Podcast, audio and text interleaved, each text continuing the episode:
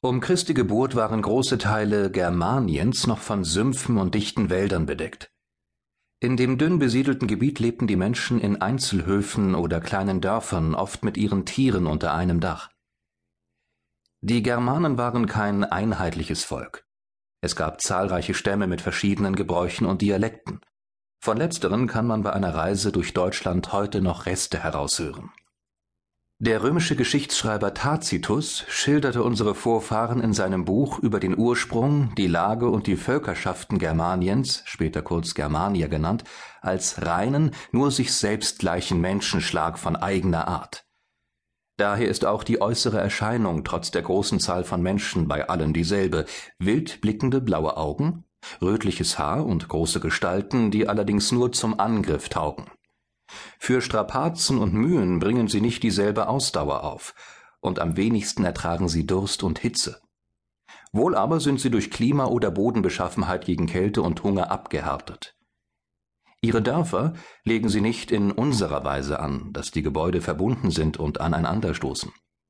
Jeder umgibt sein Haus mit freiem Raum, sei es zum Schutz gegen Feuersgefahr, sei es aus Unkenntnis im Bauen.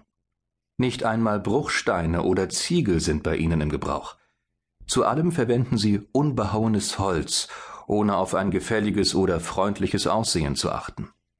Wenn die Männer nicht zu Felde ziehen, verbringen sie viel Zeit mit Jagen, noch mehr mit Nichtstun, dem Schlafen und Essen ergeben. Gerade die tapfersten und kriegslustigsten rühren sich nicht. Die Sorge für Haus und Hof und Feld bleibt den Frauen, den alten Leuten und allen Schwachen im Hauswesen überlassen sie selber faulenzen. Ein seltsamer Widerspruch ihres Wesens. Dieselben Menschen lieben so sehr das Nichtstun und hassen zugleich die Ruhe. Da von den Germanen selbst nur bruchstückhaftes Wissen überliefert wurde, sind wir auf solche Beschreibungen angewiesen. Dabei sollte man allerdings bedenken, dass Tacitus das Leben der Germanen mit ihren Sitten und Gebräuchen nicht aus eigener Anschauung kannte. Er bezog seine Kenntnisse aus literarischen Quellen, zum Beispiel aus Caesars Schriften über den Gallischen Krieg. Was Tacitus zu seinem Buch veranlasste, lässt sich heute nicht mehr mit Sicherheit sagen.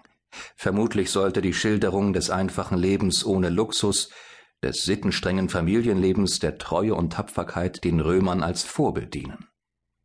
So wäre auch zu erklären, dass er die Germanen in einigen Punkten heftig idealisiert hat – das betrifft in jedem Fall seine Beschreibung eines einheitlichen, großen und blauäugigen Menschentyps, auch wenn man das in der späteren deutschen Geschichte gern anders las. Als sicher gilt heute, dass die Germanen gute Krieger waren. Trotzdem unterlagen sie etwa 50 Jahre vor Christi Geburt den besser ausgebildeten und ausgerüsteten römischen Soldaten.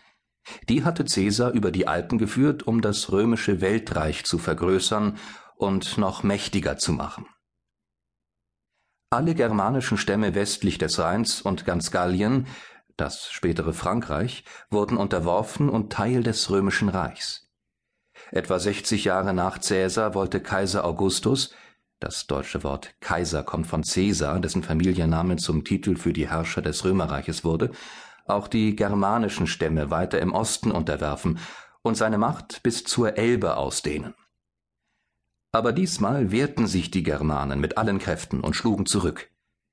Im Jahr 9 nach Christus besiegten sie unter ihrem Heerführer Arminius, später Hermann der Cherusker genannt, in der Schlacht im Teutoburger Wald die römischen Truppen. Die Römer mussten sich wieder hinter den Rhein zurückziehen. In den Jahren danach gab es immer wieder Kämpfe mit den Germanen.